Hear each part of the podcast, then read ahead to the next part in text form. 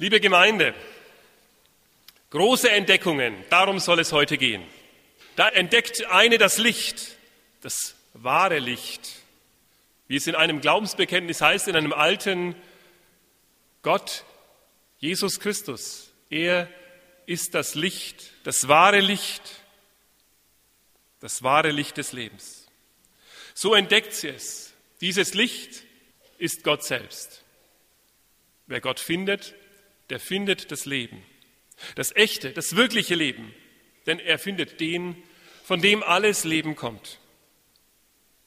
Und doch, wir hören es aus dem Gespräch, das uns die Konfirmanden gerade vorgespielt haben, es ist gar nicht so einfach, wenn man Gott gefunden hat, anderen den Weg zum Licht zu zeigen.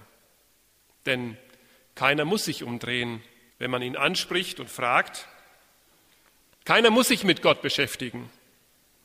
Das ist die Sache, die Sache jedes Einzelnen. Niemand muss sich Gott zuwenden. Man kann auch weiterhin von Gott wegblicken. Man kann versuchen, mit all dem, was das eigene Leben ausmacht, selbst zurechtzukommen.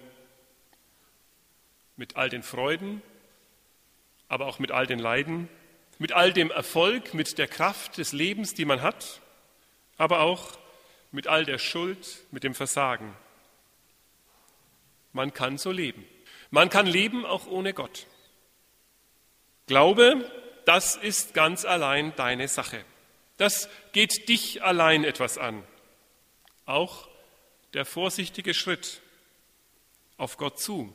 Ja, der kleinste Gedanke an ihn, das alles kann kein anderer für dich machen. Das alles ist und bleibt deine Sache. Liebe Konfirmandinnen, liebe Konfirmanden, klar ist das wichtig für euch, was die anderen tun, was die anderen machen, was die für cool finden und was denen nicht so gefällt. Klar ist es euch für euch wichtig, das muss so sein in eurem Alter. Klar ist es für euch auch wichtig, was eure Eltern denken, zur Sache des Glaubens zum Beispiel auch wenn ihr das nicht immer zugebt und ihnen nicht immer geradezu auf die Nase bindet.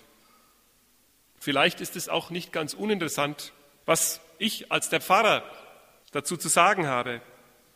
Aber letzten Endes ist es und bleibt es eure Sache ganz allein, was ihr mit der Sache des Glaubens macht, was ihr in dieser Angelegenheit unternehmt, ob ihr es wagt, Schritte zu unternehmen euch umzudrehen zum Licht, Gott zuzuwenden, jeden Tag neu, oder ob ihr sagt, die anderen machen es auch nicht.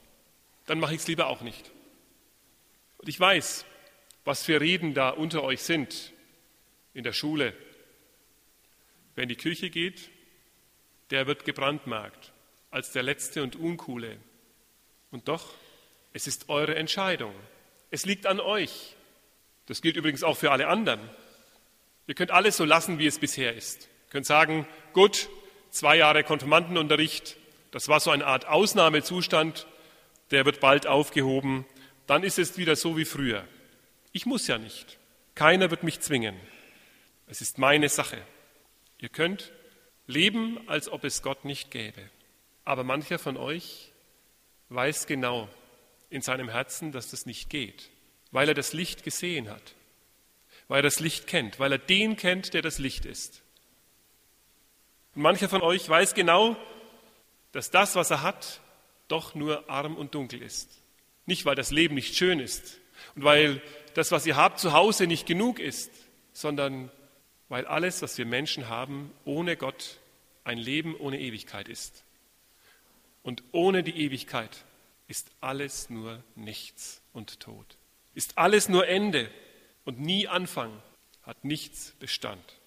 Vielleicht sagt ihr ja, aber da müsste ich ja manches verändern in meinem Leben, wenn ich das ernst nehme, wenn sich in meinem Leben eine Hinwendung vollzieht, wenn ich mich zu diesem Jesus hinwende und ob ich mich ändern kann. Wer wird mir dabei helfen? Wer wird mich unterstützen? Wer wird an meiner Seite stehen, dass ich nicht immer wieder ins Alte zurückkomme,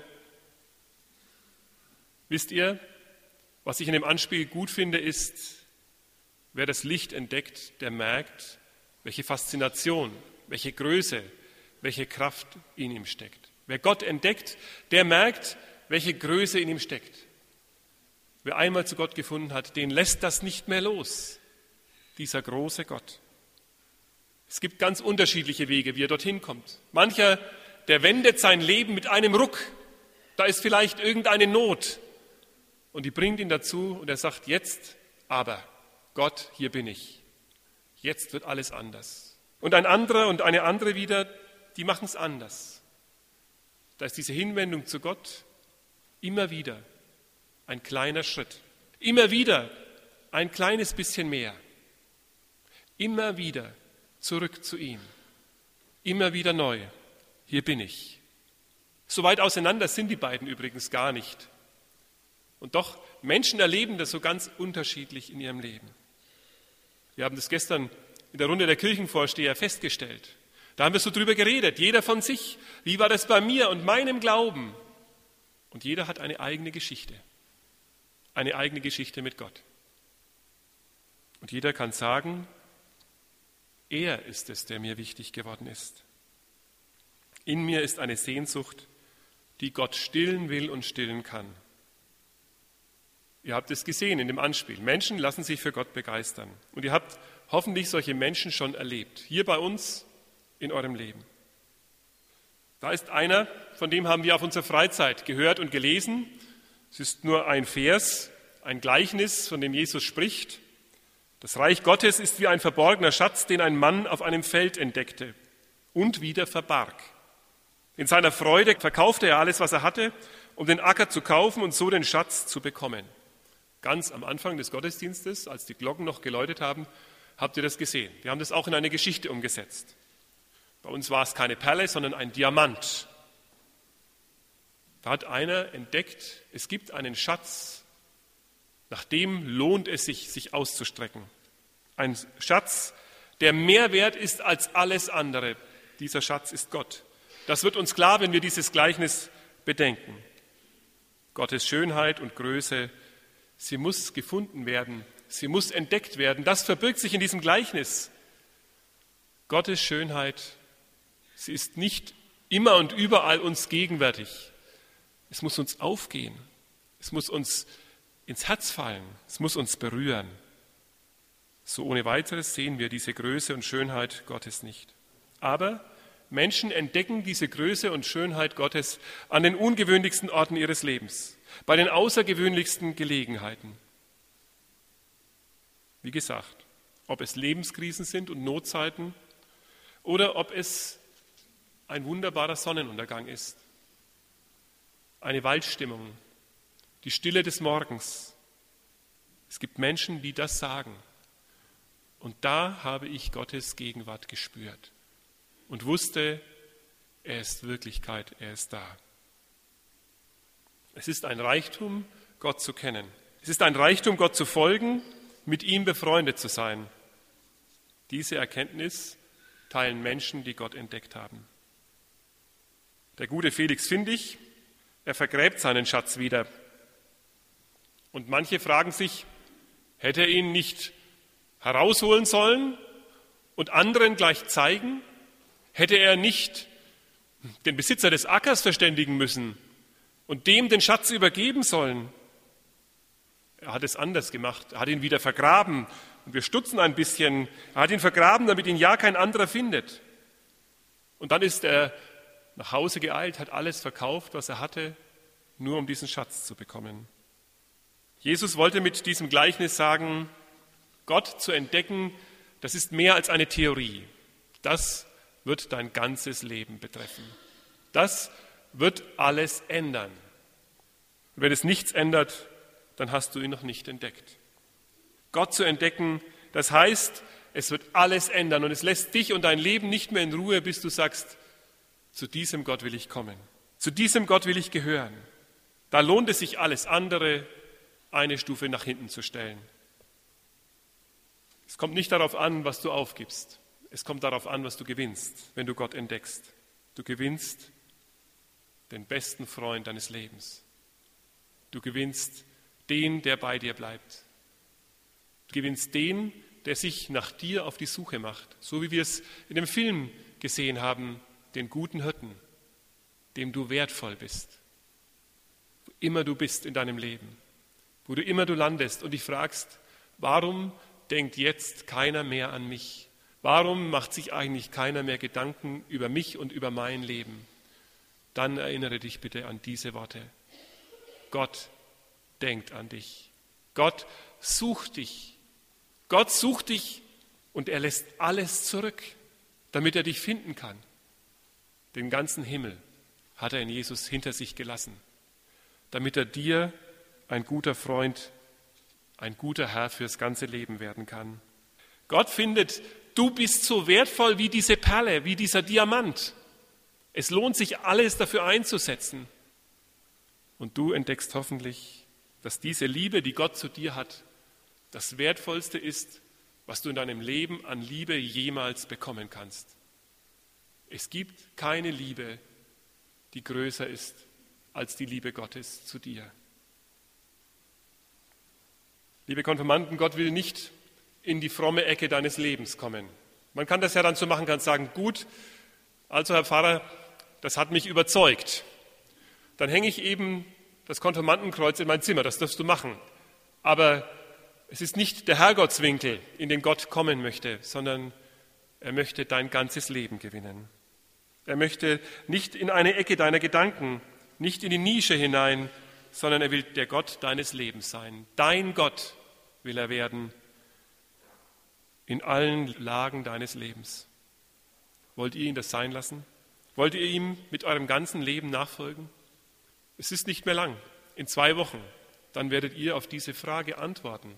Und ihr werdet es für die Gemeinde sagen, ja, aber was wird euer Herz sprechen für euch? Sagt es auch, ja Herr, hier bin ich. Ich möchte gern, dass du der Freund meines Lebens bist dass du mich trägst und dass du mich begleitest, dass du mich rettest, dass du mir vergibst, dass du mich trägst, dass du mich liebst. Wenn wir etwas verlieren, das wir dringend brauchen, dann machen wir uns auf die dringende Suche danach. Auch das haben wir in Bildergeschichten umgewandelt. Im Ausgang können Sie sehen und im Gemeindebrief ist auch eine drin von uns. Was auch immer es ist, in unserer Lebenssituation ganz häufig nicht die silberne Münze des Brautschmucks, haben wir gedacht, wie es im Gleichnis bei Jesus so ist, sondern das Handy oder der Schlüssel vielleicht. Danach machen wir uns auf die Suche, das kennen wir. Wir brauchen es dringend. Wann immer uns die Liebe Gottes abhanden kommt in unserem Leben.